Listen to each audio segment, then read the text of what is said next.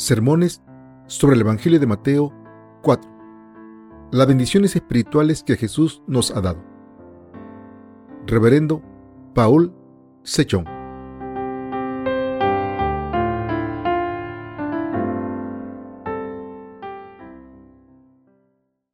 Los trabajadores utilizados por Dios. Mateo 21, del 1 al 11. Cuando se acercaron a Jerusalén y vinieron a Becfagé, al monte de los olivos, Jesús envió dos de sus discípulos, diciéndoles, Id a la aldea que está enfrente de vosotros, y luego hallaréis una asna atada y un pollino con ella. Desatadla y traénmelos. Y si alguien os dijere algo, sí, el Señor lo necesita, y luego los enviará. Todo esto aconteció para que se cumpliese lo dicho por el profeta cuando dijo, Decí a la hija de Sión, he aquí, tu rey viene a ti manso y sentado sobre una asna, sobre un pollino, hijo de animal de carga. Y los discípulos fueron e hicieron como Jesús les mandó.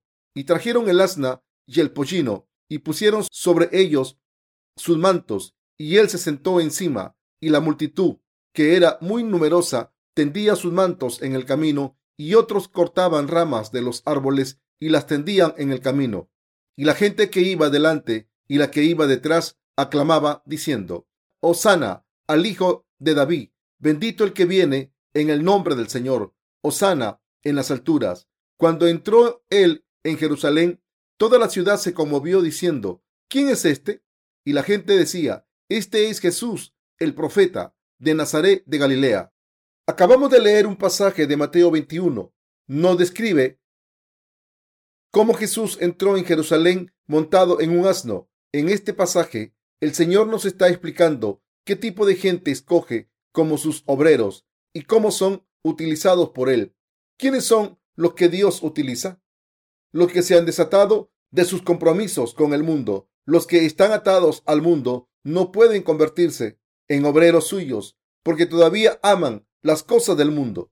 Los que han sido librados de las cadenas del mundo pueden ser utilizados por Dios como instrumentos valiosos.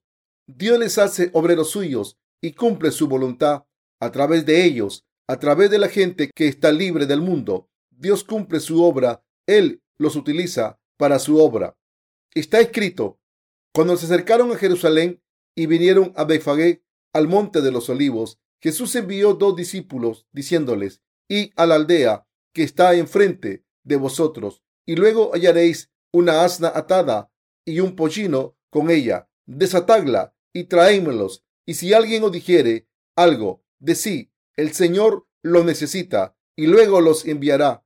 Todo esto aconteció para que se cumpliese lo dicho por el profeta cuando dijo, decí a la hija de Sión, he aquí tu rey viene a ti, manso y sentado sobre una asna, sobre un pollino, hijo de animal de carga. Mateo 21, del 1 al 4. Cuando Jesús y sus discípulos se acercaron a Jerusalén, les dijo a dos de sus discípulos, y a la aldea de allí y veréis un asno y un pollino, traédmelos. Si alguien dice algo, decidles que el Señor los va a usar. Esto es algo que solo el Señor puede decir. Si nosotros dijésemos algo así, la gente pensaría que estamos locos si fuésemos caminando y les dijese, tráiganme ese coche. Si el propietario dice algo, decirle que el Señor lo va a utilizar. ¿No pensarían que estoy loco? Este pasaje es algo que solo el Señor podía decir.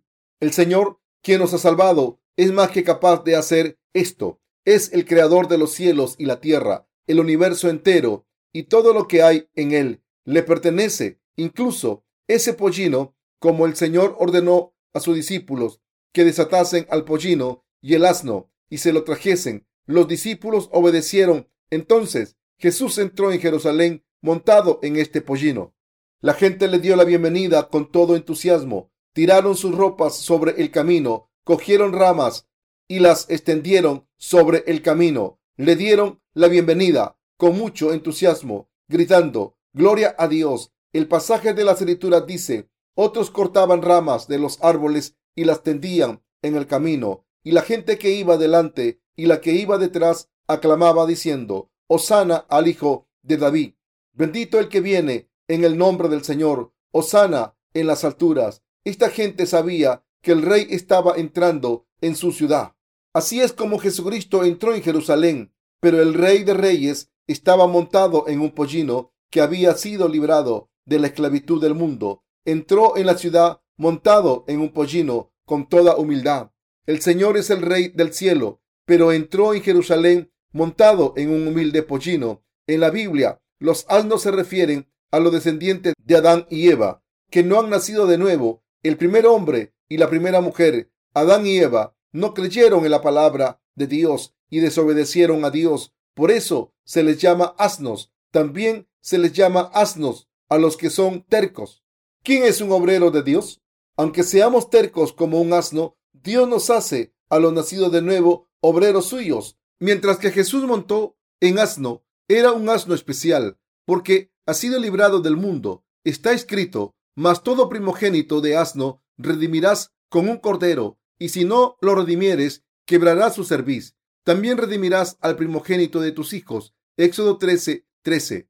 Todos nosotros, sin excepción, debemos morir por nuestros pecados, pero al creer en que el Cordero de Dios expió nuestros pecados, hemos nacido de nuevo y hemos sido redimidos de nuestros pecados. Estos asnos, al haber recibido la remisión de los pecados, son el pueblo de Dios, aunque somos descendientes de Adán y aunque estábamos destinados a morir por nuestros pecados, aquellos de nosotros hemos recibido la redención a través de Jesucristo y hemos alcanzado la remisión de los pecados. Somos utilizados por Dios. Al utilizar a esta gente, Dios cumple su voluntad. Si se ata el hocico de un asno a un palo en el suelo, ¿cómo se puede utilizar a ese asno?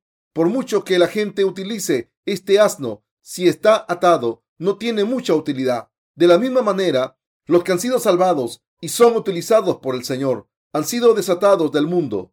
Solo los que han sido librados del mundo son utilizados por Dios como instrumentos suyos. Dios no puede utilizar a los que se preocupan de qué comer, qué beber, qué llevar puesto y otras cosas materiales. Jesús dijo, y a la aldea que está enfrente de vosotros, y luego hallaréis una asna atada y un pollino con ella. Desatadla y traénmelos, y si alguien os dijere algo, decid, el Señor lo necesita.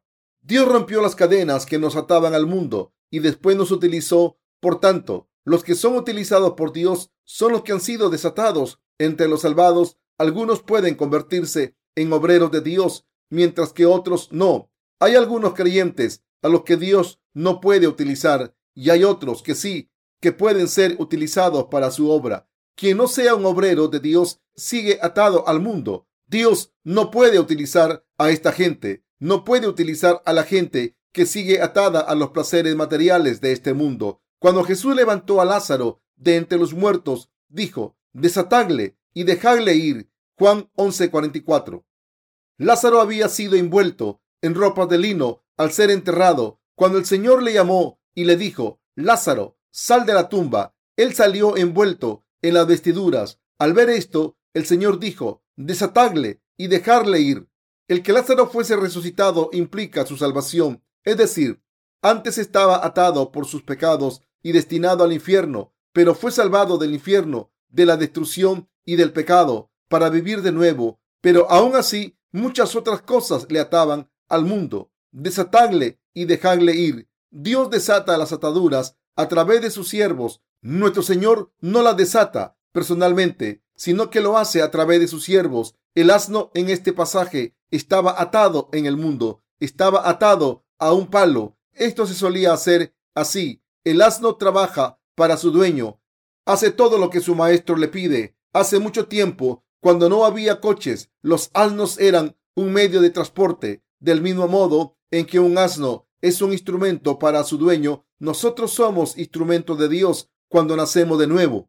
Recibimos la remisión de los pecados y nacemos de nuevo al creer en el Evangelio del agua y el Espíritu. Cuando nacemos de nuevo, estamos listos para ser obreros de Dios. Sin embargo, si todavía estamos atados al mundo, Dios no puede utilizarnos como sus obreros. Las cadenas que nos atan al mundo tienen que ser rotas. Solo cuando somos librados del mundo, el Señor puede montar en nosotros y entrar en Jerusalén. Si estamos atados al mundo, incluso tras haber recibido la salvación, ¿cómo puede Dios utilizarnos para su obra?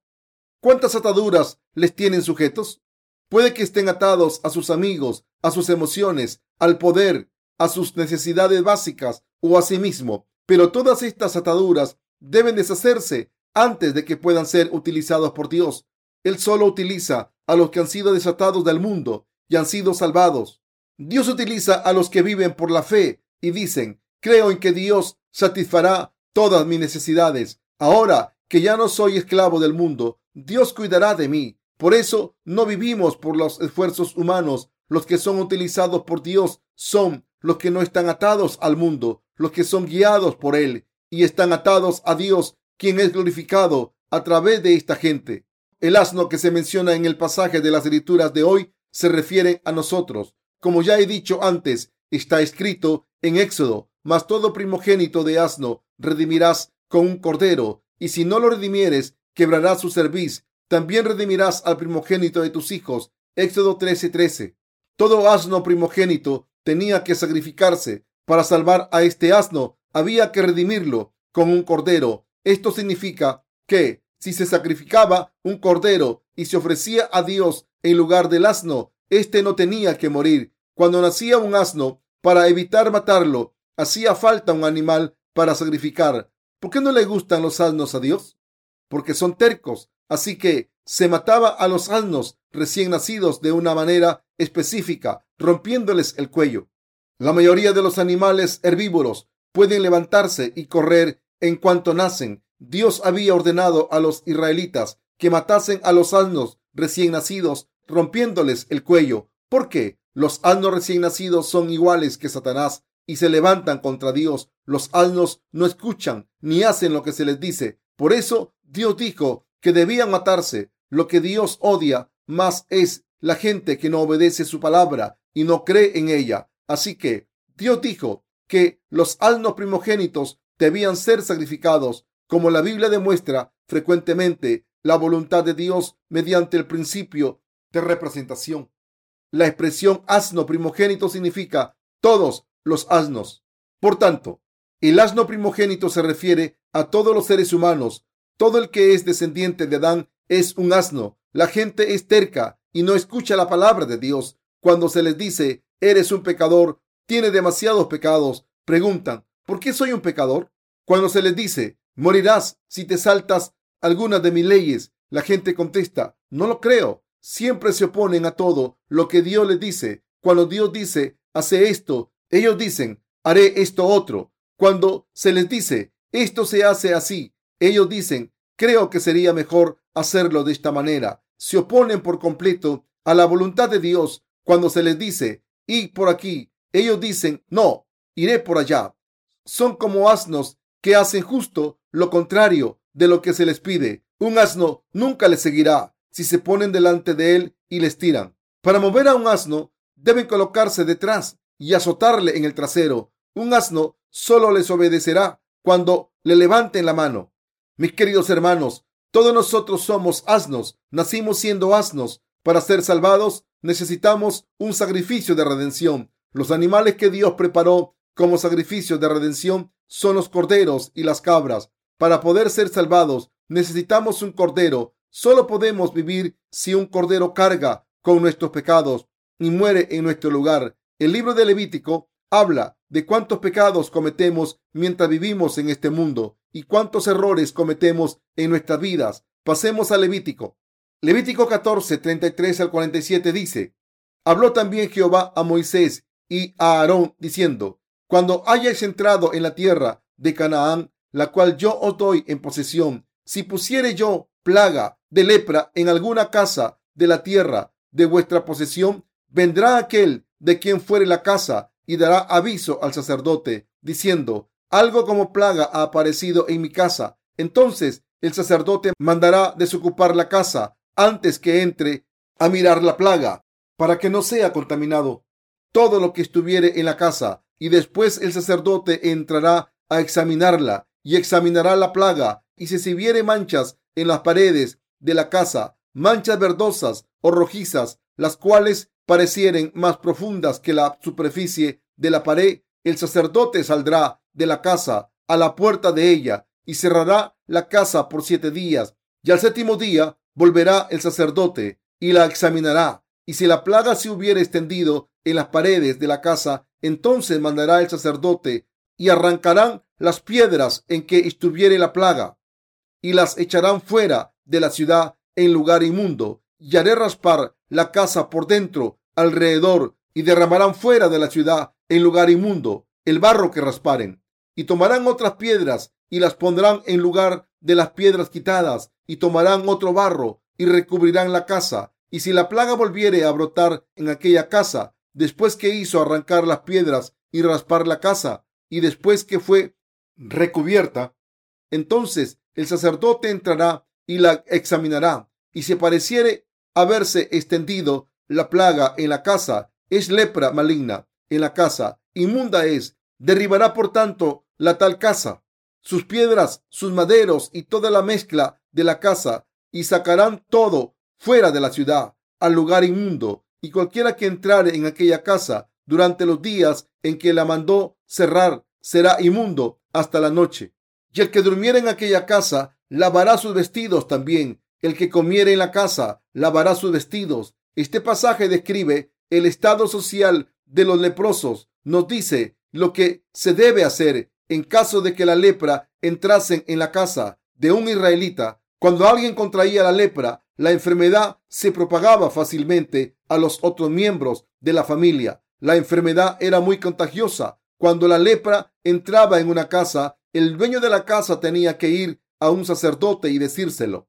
Entonces el sacerdote iba a la casa y le examinaba. Cuando determinaba que había lepra, hacía que los habitantes de la casa quitaran las piedras de la misma y las arrojasen a un lugar impuro fuera de la ciudad. Entonces las paredes de la casa se limpiaban en profundidad. La suciedad que se sacaba de las paredes se arrojaba al lugar impuro fuera de la ciudad.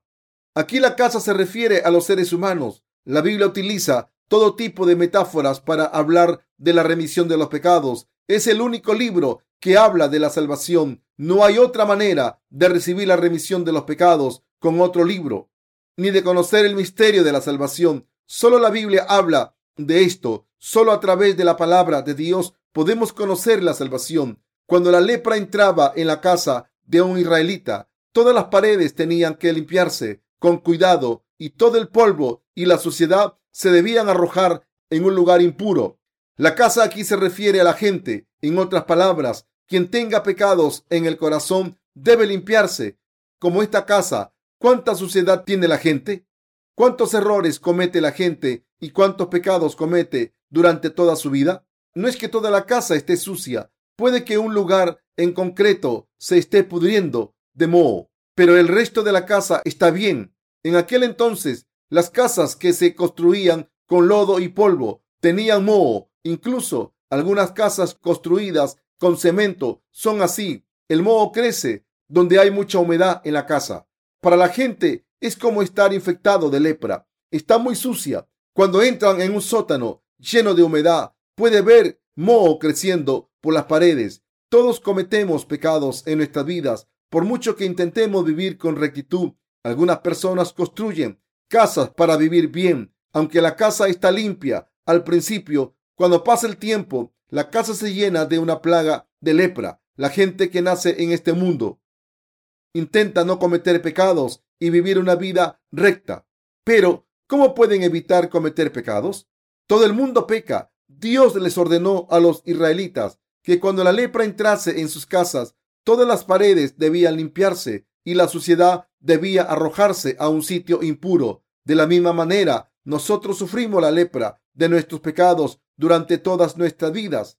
Dios nos ordenó que la limpiásemos y expulsásemos la suciedad. El pecado es sucio. Todo el mundo comete pecados. Dios mira los corazones de la gente, ve el pecado y lo juzga como sucio. Entonces les dice a las personas sucias que tienen que limpiarse y arrojar la suciedad. Cuando en una casa había lepra. Según la ley de Dios, todo el mundo que visitaba la casa durante la plaga también estaba sucio. Así que Dios ordenó que todas las paredes de la casa se limpiasen. Entonces un sacerdote tenía que ir a la casa, limpiar las paredes y arrojar la suciedad fuera de la ciudad. Si el sacerdote veía que la lepra volvía a aparecer después de esto, había que destruir la casa. Todas las piedras y el material del que estaba construida la casa tenían que arrojarse fuera de la ciudad, en un lugar impuro. Esto se refiere a nuestras vidas. Esto habla de todos nuestros hermanos y hermanas y todo el mundo. Dios ha establecido estos estatutos como señal para los seres humanos. Es imposible no cometer pecados en todas nuestras vidas. Todos cometemos pecados y debemos arrojarlos de nuestros corazones. Y si cometemos el mismo pecado después de haberlo arrojado, ¿qué debemos hacer si nuestros pecados se exponen después de que el Señor los haya arrojado?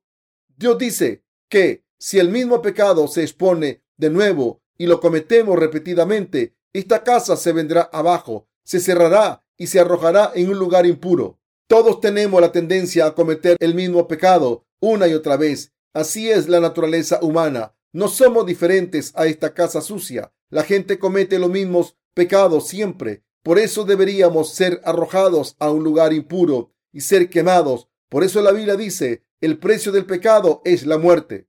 Los israelitas limpiaban las paredes sucias y arrojaban el polvo en un lugar sucio. Pero si la lepra seguía resurgiendo en la casa, había que derribarla y arrojarla al lugar impuro. Si los seres humanos siguen cometiendo pecados, tienen que ser arrojados al lugar impuro. Todo el mundo nace siendo pecador. Todo el mundo nace siendo un asno terco. Ustedes y yo nacimos siendo tercos y aunque parezca que a veces obedecemos a Dios, no lo hacemos. Todo el mundo que siga desobedeciendo a Dios debe ser eliminado, arrojado al infierno. Para evitar ir al infierno, no es suficiente con que el Señor haya borrado los pecados que hemos cometido. Aunque sabemos que no debemos cometer pecados, seguimos cometiendo los mismos pecados una y otra vez.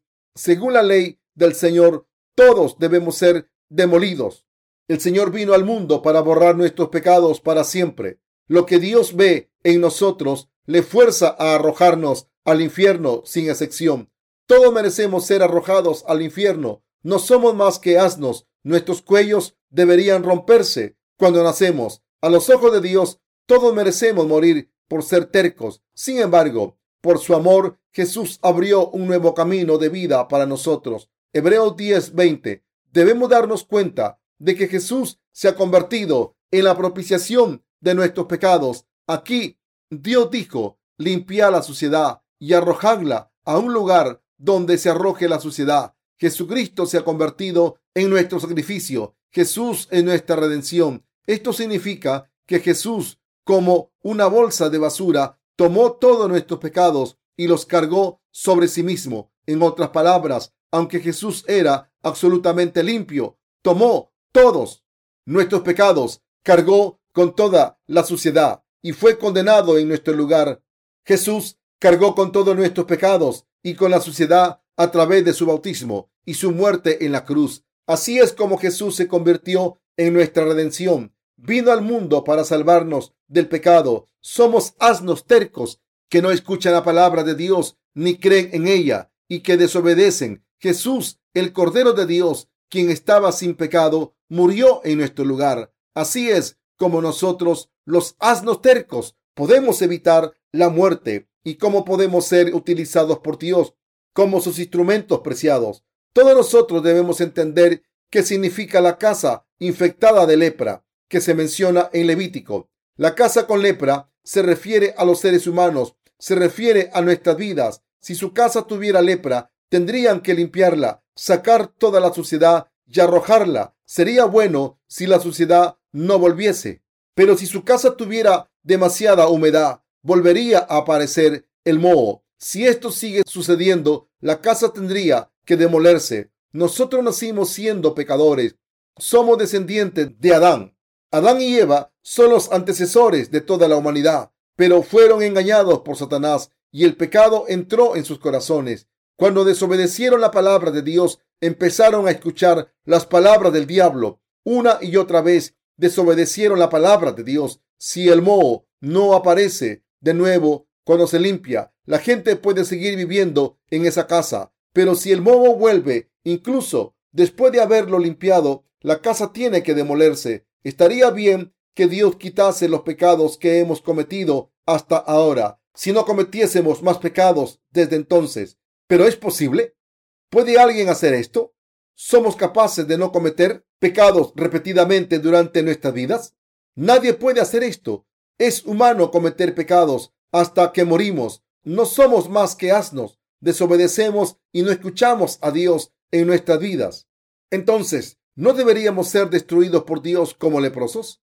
¿Debemos ser demolidos? ¿Acaso los israelitas no limpiaban toda la suciedad de las paredes y la arrojaban fuera de la ciudad? Cuando una casa es demolida, ¿dónde van los desperdicios? ¿Se arrojan en la basura? ¿Se entierran en un vertedero? Todos merecemos ser arrojados al infierno y ser abandonados por Dios. No podemos evitar cometer pecados y los cometemos una y otra vez. A pesar de esto, Jesús se convirtió en nuestra propiciación para que Dios nos salvase. No fue solo un cordero que murió, sino que fue el Hijo de Dios, el Creador vivo, que vino para ser el Salvador de la humanidad. Jesús se sacrificó a sí mismo para salvar a los seres humanos tercos, para que la casa no fuese demolida, sino que fuese perdonada. Y para ello Jesús quitó la lepra de la humanidad, toda la suciedad sobre sí mismo, y derramó su sangre en la cruz para pagar la condena del pecado. Por esto hemos sido salvados por fe. La Biblia dice que estas cosas se refieren a los seres humanos. Primera de Corintios 3:9. Queridos hermanos, la remisión de los pecados no tiene precio. Si una casa sigue afectándose, nadie puede vivir en ella, por muy bonita que sea. ¿Por qué? Porque tarde o temprano quien viva en ella se contagiará. Un leproso puede estar completamente sano, exceptuando una pequeña parte de su cuerpo, pero esto es suficiente para llamarle leproso. Por muy listo o rico que sea, la gente no le llamará rico o listo, sino leproso. Hace mucho tiempo, uno de mis amigos contrajo la lepra. Yo no me di cuenta entonces.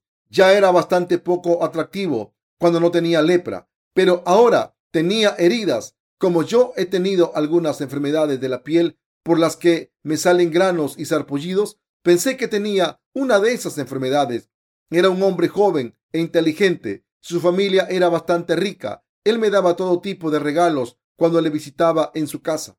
Pero, por alguna razón, nadie más iba a su casa. Cuando pasó el tiempo y me hice mayor, me di cuenta de que este chico tenía la lepra. Solía visitarle en casa cuando era pequeño y no sabía lo que pasaba. Pero un día su familia se mudó. Pasó bastante tiempo hasta que me enteré de que tenía la lepra. Solía tener todo tipo de heridas, pero no se curaban. Cuando me salían a mí sarpullidos, se me iban después de untarme algún remedio casero. Pero él tenía heridas en la cara durante todo el año. Por muy rica que fuera su familia, nadie se quería acercar a este niño porque tenía la lepra. La Biblia habla del general Naamán, un leproso. El general Naamán era el comandante del ejército de Siria, era el héroe más importante de su nación pero la Biblia dice que era un leproso. Le llamaban Naamán el leproso en vez de Naamán el comandante. La lepra se refiere a los pecados de la humanidad. Por mucho que la gente intente vivir una vida limpia, no puede evitar cometer pecados. Por muy, por muy educados, ricos, rectos y decentes que seamos, si tenemos pecados, somos pecadores a los ojos de Dios. Este tipo de personas serán arrojadas al infierno si no reciben la remisión de los pecados, no importa cuántos lujos y extravagancias disfruten en este mundo, tampoco importa lo brillantes que seamos y que nos hayamos graduado los primeros en nuestra clase, si tenemos pecados en nuestros corazones, somos leprosos, nuestra inteligencia y riqueza no valen de nada, no valen de nada, no se puede utilizar. Si las utilizamos, serán arrojadas a un lugar impuro. En este lugar donde se arrojan las impurezas. Es el infierno. Del mismo modo en que la gente arroja la basura en un basurero, nuestros pecados deben arrojarse al lugar donde se arrojan las impurezas. Este lugar donde se quema la basura, donde se arrojan las impurezas, es el infierno. Quien tiene pecados debe ser arrojado al infierno. Cuando una casa se infectaba, un sacerdote tenía que examinarla. Si el sacerdote decía que la casa tenía la lepra, había que limpiar Todas las paredes, toda la suciedad y el polvo infectado debían ser arrojados. Cuando el sacerdote volvía a la casa, a veces la lepra había vuelto y había más moho. Entonces la casa tenía que demolerse. Lo mismo ocurre con la humanidad. Al nacer como descendiente de Adán, todos cometemos pecados. Puede que no hayamos cometido muchos pecados en nuestra juventud, pero nos convertimos en expertos en pecar cuando crecemos. Aunque la gente recibe una educación para vivir con rectitud, sigue cometiendo pecados. Cuando pecamos, nuestros corazones se sienten mejor después de haber ofrecido oraciones de penitencia. Pueden pensar que este pecado expuesto se puede ir mediante remedios religiosos. Cuando la gente hace buenas obras, ofrece oraciones de penitencia, practica la abnegación y tormenta sus cuerpos, piensa que sus espíritus han sido sanados de la culpa. Pero, ¿qué ocurre cuando cometemos los mismos pecados una y otra vez y su lepra queda expuesta más que antes? Si todas las paredes de la casa siguen teniendo moho, la casa debe ser demolida. ¿Qué debemos hacer cuando nuestros pecados surgen así y seguimos cometiendo pecados? Que el perdón se consigue a través de la religión es inútil. Los que buscan refugio en la religión serán arrojados al lugar donde se arrojan las cosas impuras. Están destinados a ir al infierno por sus pecados. Mis queridos hermanos, somos gente sucia, somos asnos. ¿Cómo hacemos las cosas que se nos dice que no hagamos? ¿Cometemos pecados de nuevo cuando recibimos la remisión de los pecados? Sí. ¿Deja la gente de beber cuando se le dice que deje de beber? No. Siguen bebiendo. La mente humana siempre hace lo que se le dice que no haga. Si su marido bebe mucho, hay una manera muy rápida de hacer que deje de beber. Si su marido se emborracha y monta una escena, preparen más botellas. Cuando su marido venga a casa borracho, denle más de beber, ábranle la boca y métanle más bebida. Dejen que se tome un pequeño descanso y denle algo de comer. Después hágale beber de nuevo. Abre la boca. Entonces denle más de beber y después de un descanso empiecen de nuevo. Háganlo una y otra vez. Sigue bebiendo. ¿Te gusta beber? No. Sigan haciéndole beber. Hace mucho tiempo, cuando mis amigos se emborrachaban y me molestaban, solía prepararle bebidas y les invitaba a mi casa a beber toda la noche. Bebed todo lo que queráis, como os gusta, como os gusta tanto el licor y como es todo lo que queréis en esta vida. Aquí lo tenéis. Les hacía beber. Cuando la gente se emborracha tanto, no bebe finalmente después. La naturaleza humana siempre hace lo contrario de lo que debe hacer. La Biblia nos dice que no cometamos asesinatos, adulterio, robo y otras cosas, pero tarde o temprano todo el mundo hace todo lo que no tiene que hacer. Seguimos cometiendo pecados una y otra vez. Piensen en esto. ¿Cometemos pecados durante toda nuestra vida? Sí, seguimos cometiendo pecados hasta que morimos. Cuando un sacerdote veía que la lepra volvía a aparecer Incluso después de limpiar las paredes y de arrojar la suciedad fuera, la casa se cerraba. Si el Señor borró nuestros pecados solo hasta cierto tiempo, no pasaría nada si no cometiésemos más pecados. Pero ¿de verdad dejamos de cometer pecados? No, pecamos todos los días, pecaremos hasta que muramos. Si fuésemos una casa, ¿habría algún lugar limpio?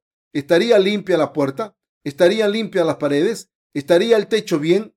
Si el techo fuera nuestra cabeza, las paredes, nuestras articulaciones y la puerta, nuestra barriga, ¿quedaría algo intacto? ¿Estaría toda la casa infectada de lepra?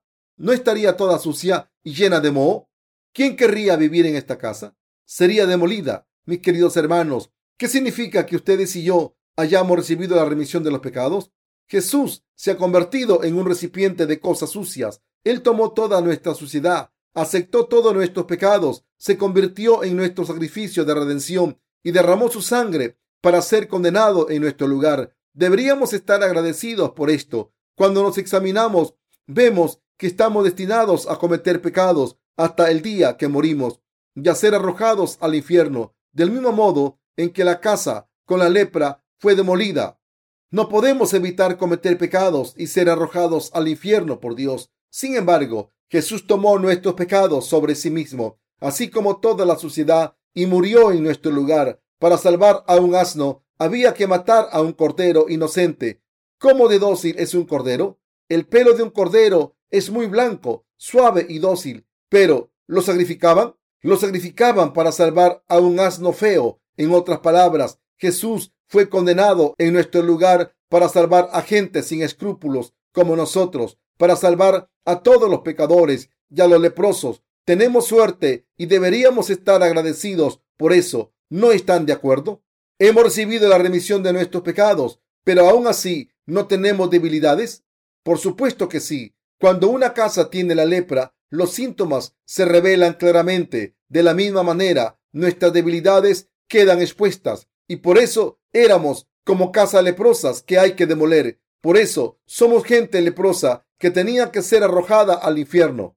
Pero como el Señor tomó sobre sí mismo todas las impurezas y fue condenado en nuestro lugar, debemos ser salvados por fe en el Señor Jesucristo. ¿No es esto maravilloso? Si Jesús solo se hubiese llevado algunos pecados o solo el pecado original, entonces estaríamos destinados al infierno de nuevo cuando cometiésemos más pecados. Como Dios dijo que una casa que ha sido sanada y vuelve a ser infectada con la lepra debe ser demolida. Nosotros también tenemos que ser demolidos como el precio del pecado en la muerte. Estamos destinados a ir al infierno, pero Jesús nos ha curado completamente de los pecados. ¿Dónde arrojó Dios todos nuestros pecados? ¿No los arrojó a Jesucristo?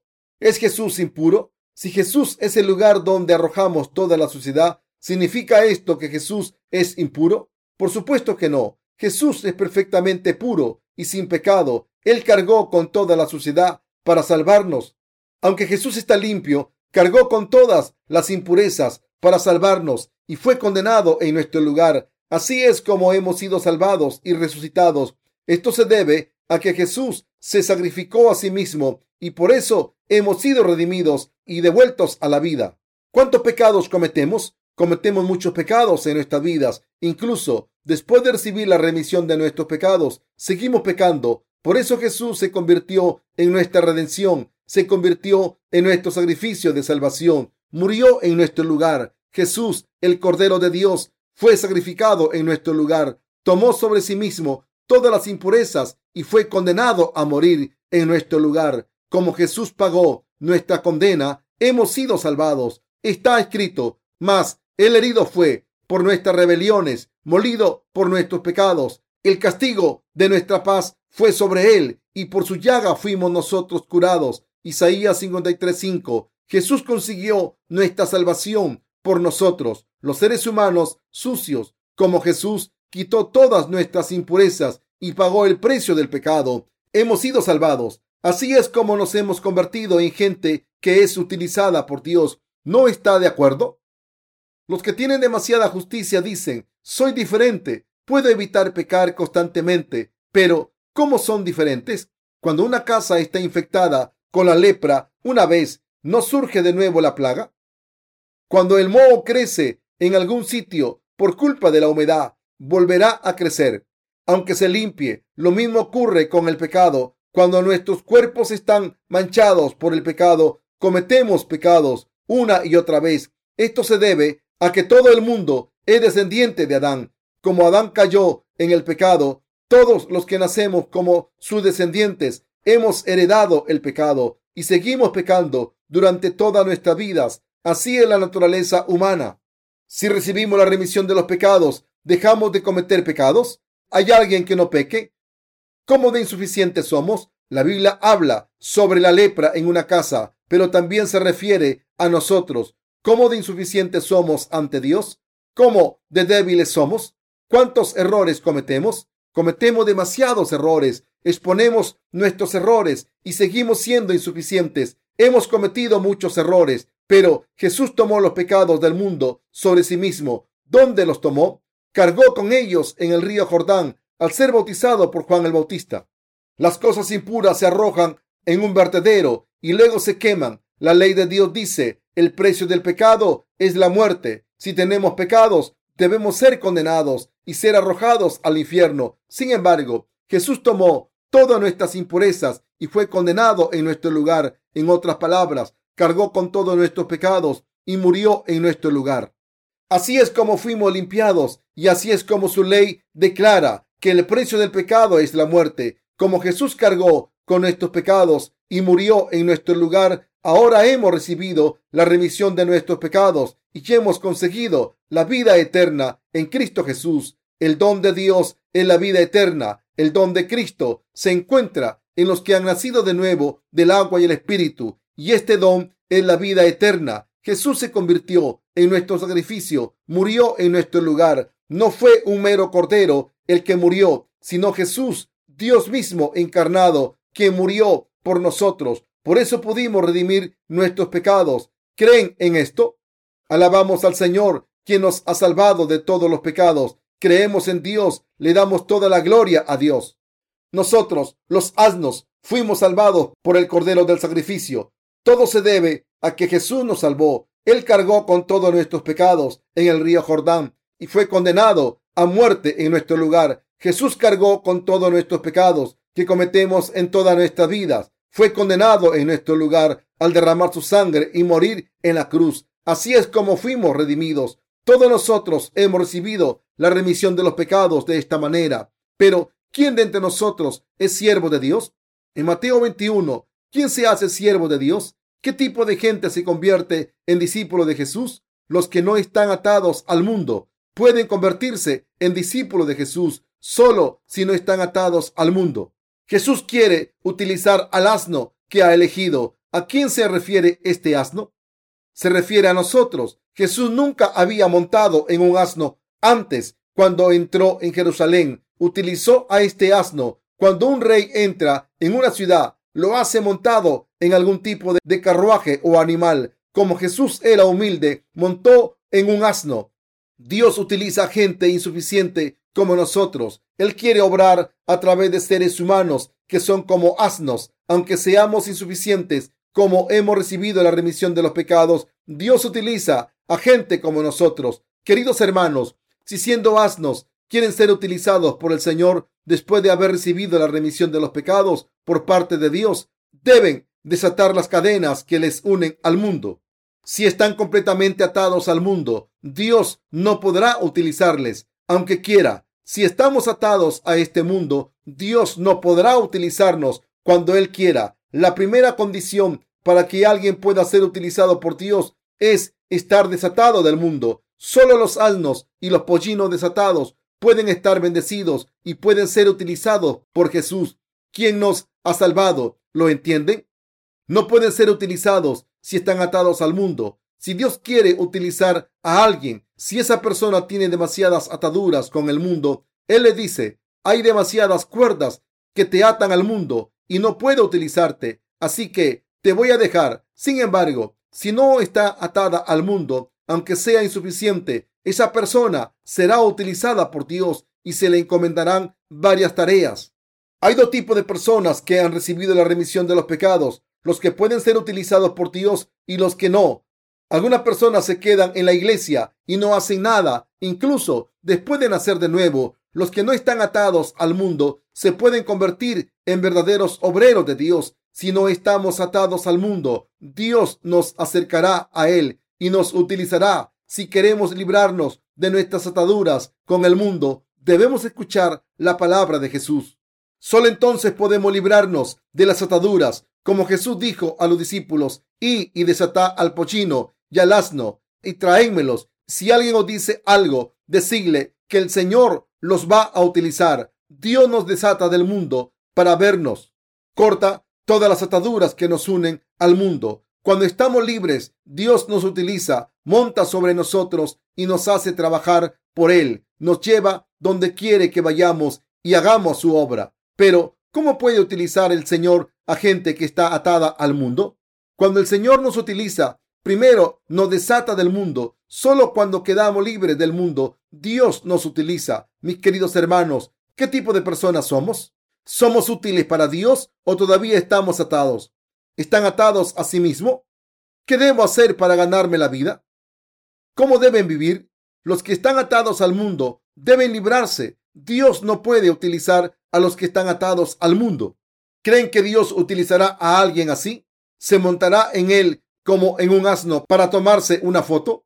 Si quieren entrar en la gran ciudad de Jerusalén llevando a Jesús en sus espaldas, no deben estar atados. Si Dios les ordena ir a un sitio, deben ir allí, ya sea andando o corriendo. Pero, ¿cómo pueden ir hacia adelante si están atados? Para que todos los que han nacido de nuevo del agua y el espíritu vivan como obreros de Dios, deben estar desatados. Una vida que vive para servir a Jesús y llevarle a las espaldas es más gloriosa.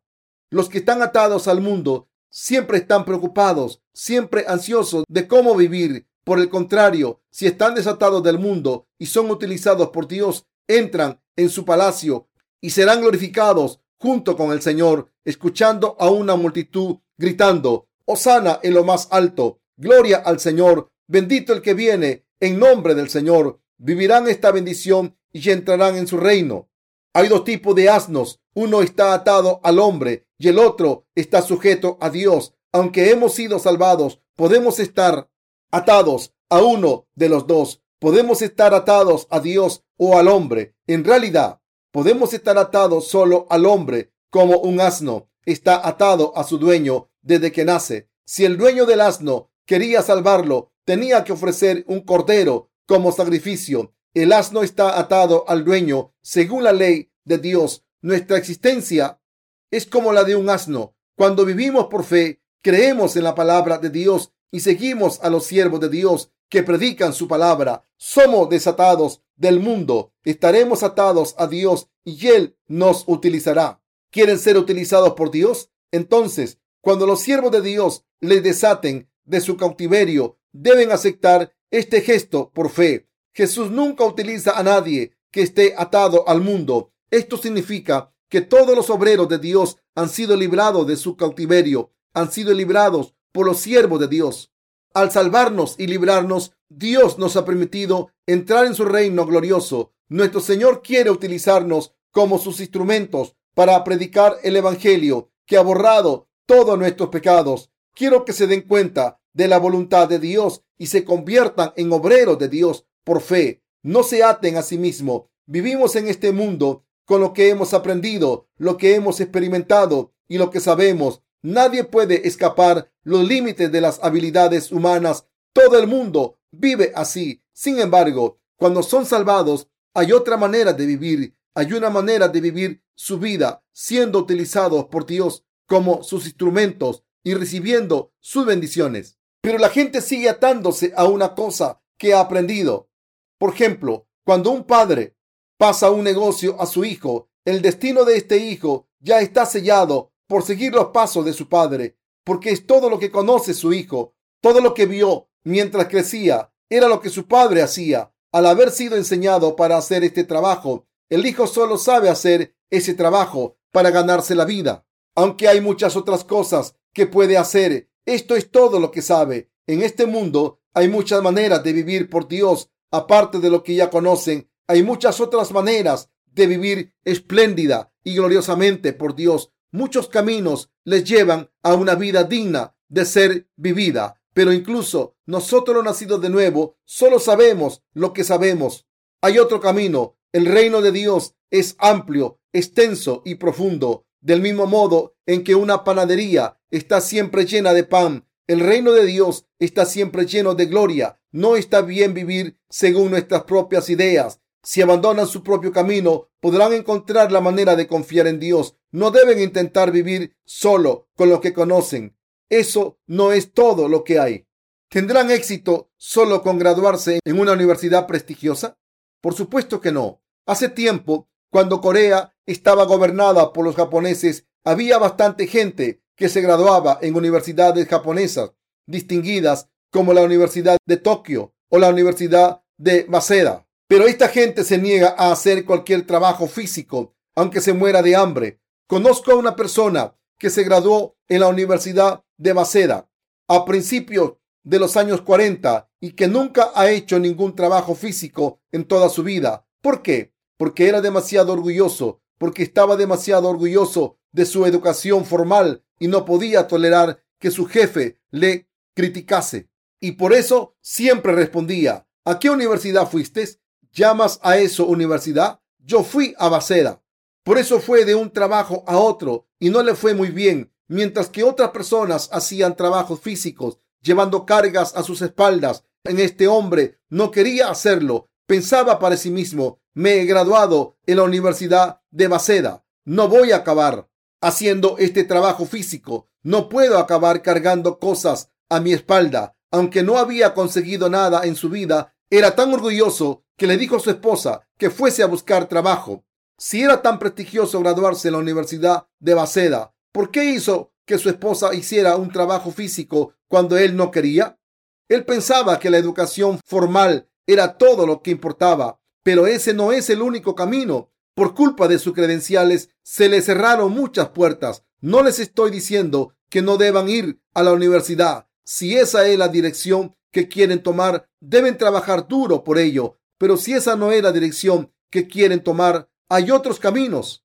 Algunas personas están tan obsesionadas con sus estudios que eso es todo lo que conocen, pero quiero que tengan cuidado para que esto no les impida hacer otras cosas. Los que han sido buenos estudiantes suelen ser estrechos de mente. Conocí a un pastor en el seminario. No estoy seguro de si sigue vivo o no, pero cuando iba al seminario sacaba todos sobresalientes y se graduó de los primeros de la clase. No había otro estudiante como él. Cuando predicaba, memorizaba el sermón entero. Así que pueden ver lo brillante que era este pastor. Pero aún así, solo tenía 20 miembros en su iglesia. Después de una vida entera de ministerio, solo tenía una iglesia pequeña con pocos miembros. Aunque había sido un estudiante excelente, fue un fracaso total en su ministerio él lo admitía todo el tiempo. Cuando, e, cuando era estudiante, era el mejor de la clase, pero ahora mis compañeros son mejores ministros. Es muy raro. Estudiar es una cosa, pero el ministerio es otra. No les estoy diciendo que no estudien, sino que estoy señalando que hay algo más que estudiar. Lo que aprenden en este mundo no es todo lo que hay en el mundo. Mis queridos hermanos, no deben estar atados al mundo, incluso cuando estudien. Si hay un camino mejor, Deben saber cuándo dejar de estudiar, pero si han visto que es su dirección, entonces deben seguir firmes hasta el final. No me interesa si son buenos estudiantes o no. Lo que yo miro es si tienen fe o no. Me fijo en si creen en la palabra de Dios o no, en cuánto siguen a Dios por fe y cuánto le obedecen por fe. Los que son utilizados por Dios están más bendecidos que la mayoría.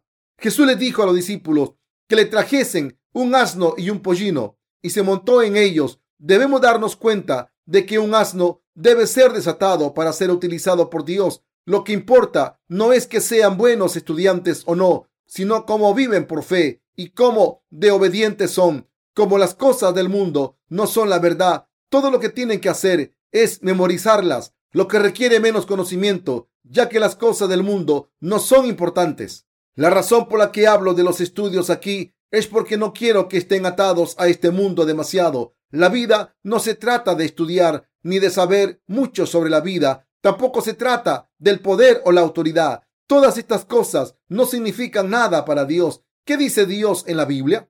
El Señor dice, desatá el asno y traémelo. ¿Qué debemos hacer si alguien nos dice algo? Si alguien nos dice algo, decirles que el Señor lo usará. Queridos hermanos, ¿quieren ser utilizados por Dios? Si quieren ser utilizados por Dios, deben librarse de las cosas del mundo. Puede que se les trate como personas con pocas luces. Sin embargo, es bueno ser librado del mundo y estar atado a Dios. ¿Lo entienden? Los que son fieles solo a los asuntos del mundo no pueden ser utilizados por Dios. Esta gente ni siquiera es fiel en los asuntos del mundo, aunque lo parezca. En realidad, los que están atados a Dios también hacen la obra del mundo con lealtad no deben estar atados demasiado a los asuntos del mundo. No deben dejarse atar a estas cosas. Estudiar es solo algo que hacen. La universidad es solo un sitio a donde van. Los negocios son solo para el sustento. Su trabajo es también algo que hacen y su vida social algo que les mantiene ocupados. Ninguna de estas cosas es todo lo que hay en esta vida. En otras palabras, no se aten a los asuntos del mundo porque si están atados al mundo, no podrán ser utilizados por Dios. Solo cuando se libran del mundo y su carga pueden ser utilizados. Dios dice que los que son obreros a sus ojos han sido librados del mundo. Sin embargo, los que tienen una fe joven tienen muchas ataduras que los sujetan al mundo. Cuando estén atados al mundo, deben pensar en el Evangelio del agua y el Espíritu, a través del cual Jesús nos ha salvado. Jesús fue bautizado en nuestro lugar y derramó su sangre en la cruz. Se levantó de entre los muertos. Al hacer todo esto, se ha convertido en nuestro redentor. Como un animal, solo podía ser un sacrificio de expiación temporal. Jesús, nuestro Dios, Nuestro Creador se tuvo que convertir en la expiación eterna para que todos nuestros pecados se borrasen para siempre mediante su sacrificio eterno. Debemos ser gente utilizada por Dios. Una vez seamos salvados, debemos ser como el asno que fue utilizado por el Señor. Sé que el Señor nos usará como asnos para participar en su gloria. Sé que Dios sin falta nos librará de todas las ataduras que nos ligan al mundo y nos hará instrumentos suyos. Aleluya.